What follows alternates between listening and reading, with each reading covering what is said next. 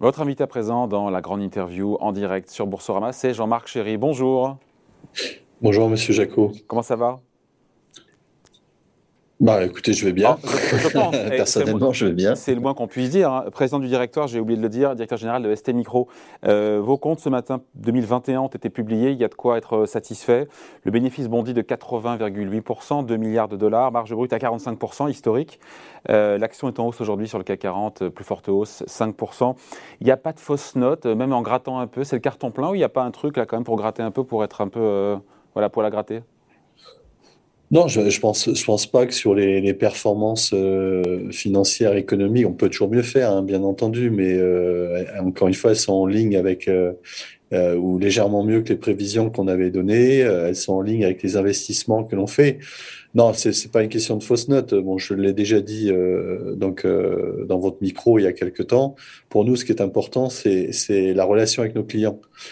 si vous voulez, quand vous avez un marché aussi dynamique, euh, qui est en transformation majeure comme l'automobile et le secteur industriel, euh, quand on adresse autant de clients, hein, que ce soit des très grands comptes ou des petits clients, euh, ce qui est important pour nous, c'est de les supporter euh, sur leurs demandes, sur leur transformation, et de les préserver aussi. Euh, donc, la situation de pénurie, c'est pas une, une, situation, si vous voulez, qui est, qui est réjouissante dans, dans la, la, relation avec nos clients.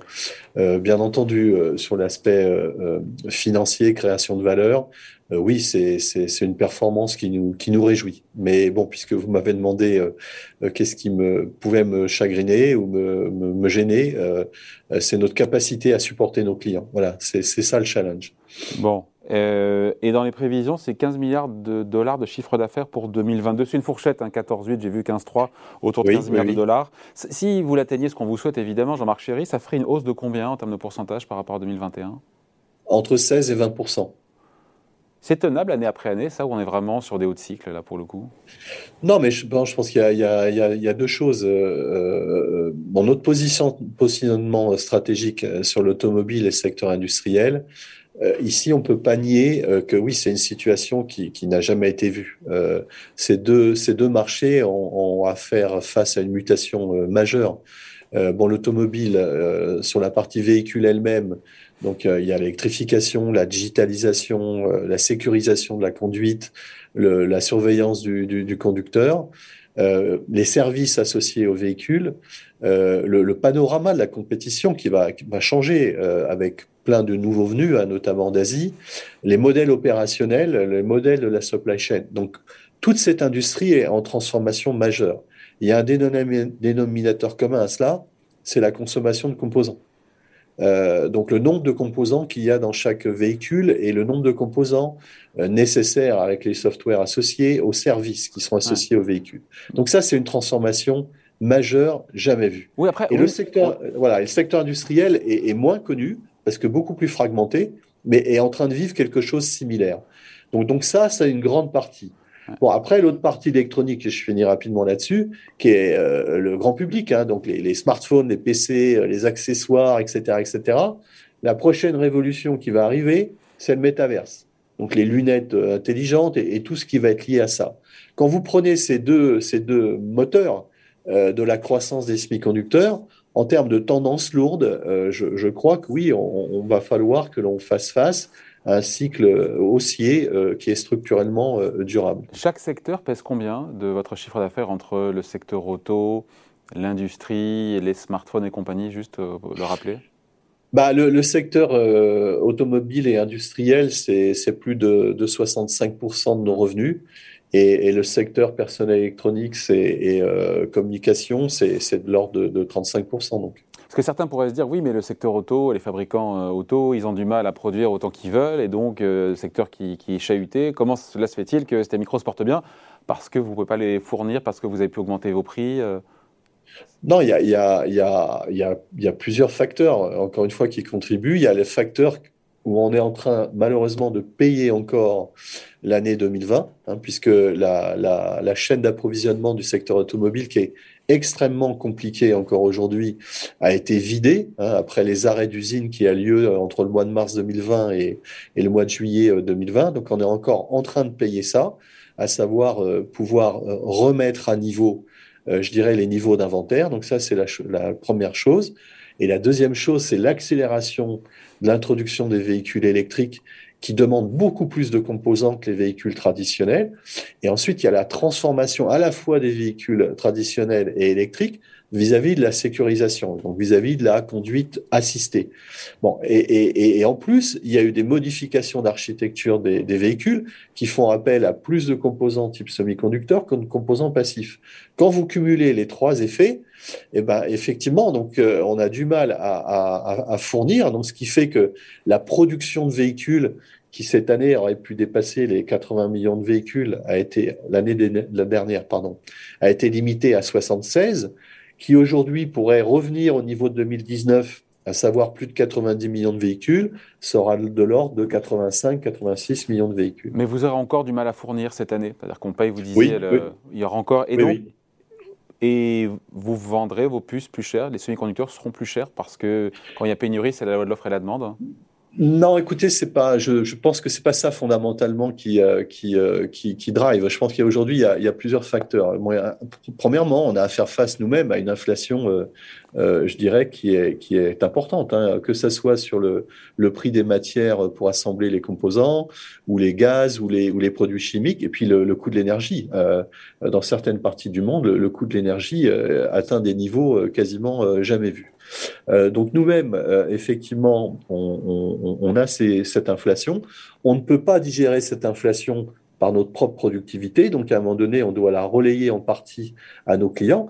Et après, à quelle, hauteur, à quelle hauteur À hauteur de quoi De 50% De tiers à, une odeur qui est très adéquate. Euh, et, et, la deuxième partie, c'est les financements, le, financement des investissements. Quand une compagnie comme la nôtre ok, euh, euh, alloue en général à peu près 65% de son EBITDA. Euh, donc sa capacité à générer de la trésorerie de ses opérations. en 2022, c'est plus de l'ordre de 80%. Donc à un moment donné, les, investissements, on doit pouvoir les financer. Et, effectivement, il semble rationnel que dans l'accompagnement de la transformation de nos clients, une partie, euh, je dirais, du, financement des investissements se retrouve dans le prix de vente. Mais encore une fois, ce qui est important, le message que l'on passe à nos clients, c'est que 80% de la trésorerie qu'on génère est réinjectée dans l'outil industriel pour pouvoir les supporter. On n'utilise pas la trésorerie générée pour euh, rémunérer euh, autre chose. 45% de marge, je crois que c'est historique, de marge brute.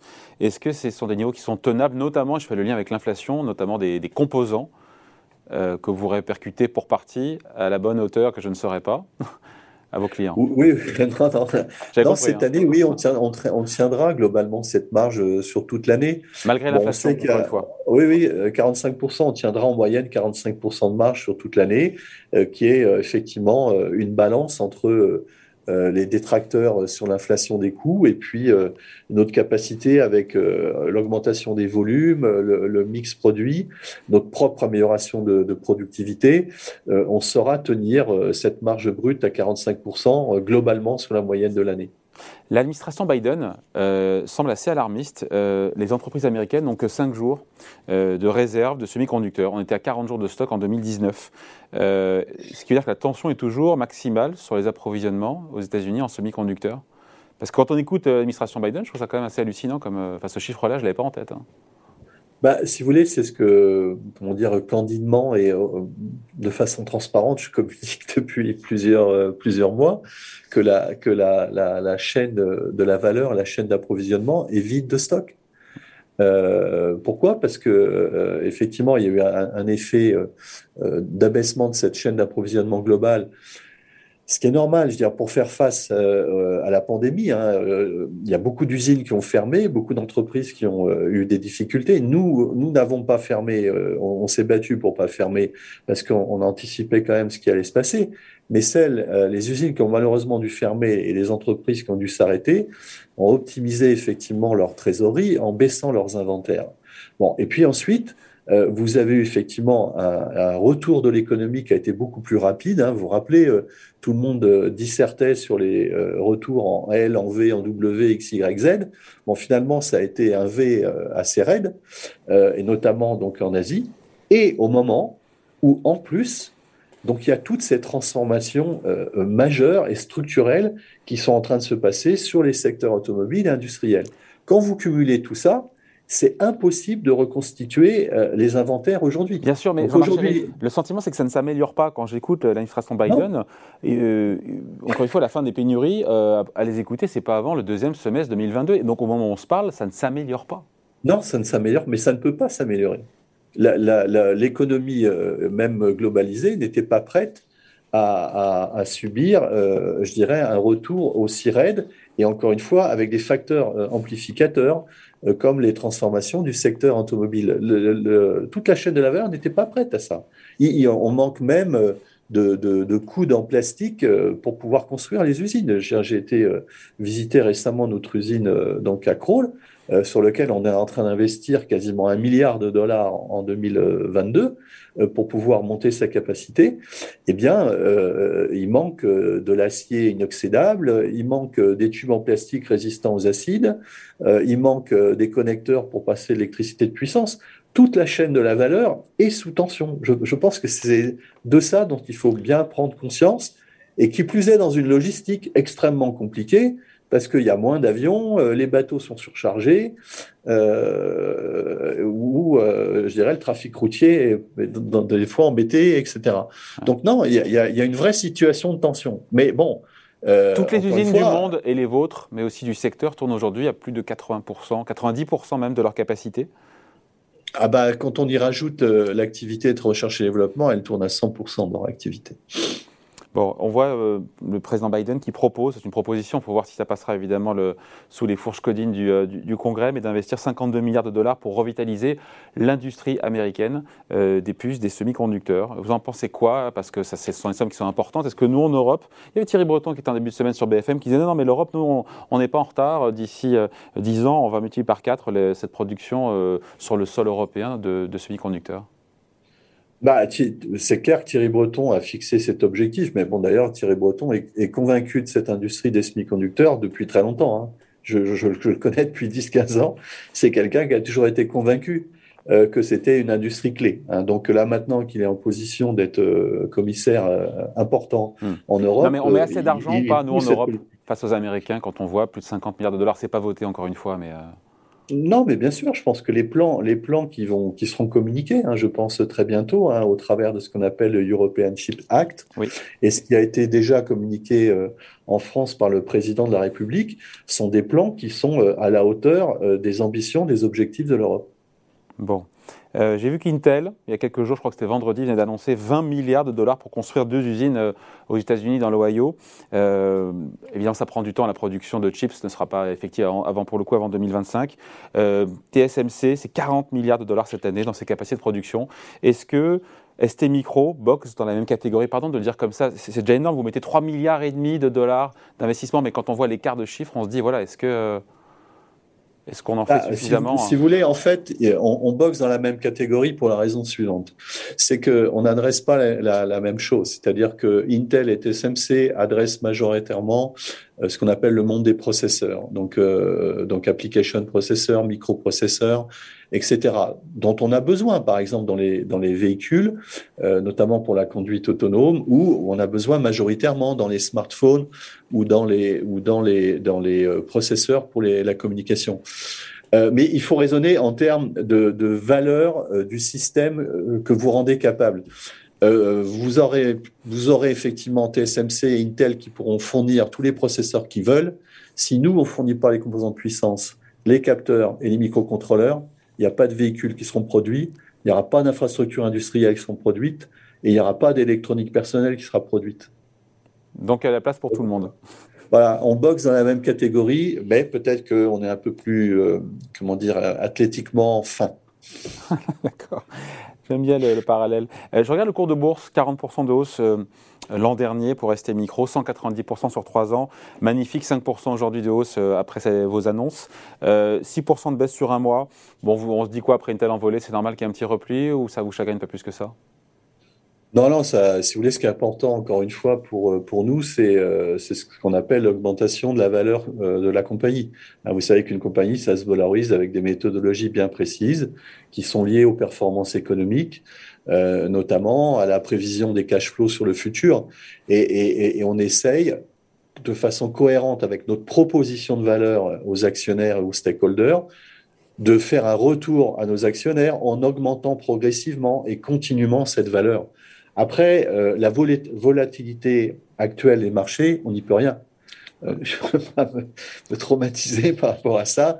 Ce qui, ce qui, ce qui est important pour nous, c'est nos clients, euh, notre roadmap, notre feuille de route pardon, technologique et produit, notre exposition au marché et surtout, encore une fois, être reconnu comme un partenaire clé dans le succès de la transformation des deux grands marchés qu'on adresse, à savoir le secteur automobile et le secteur industriel.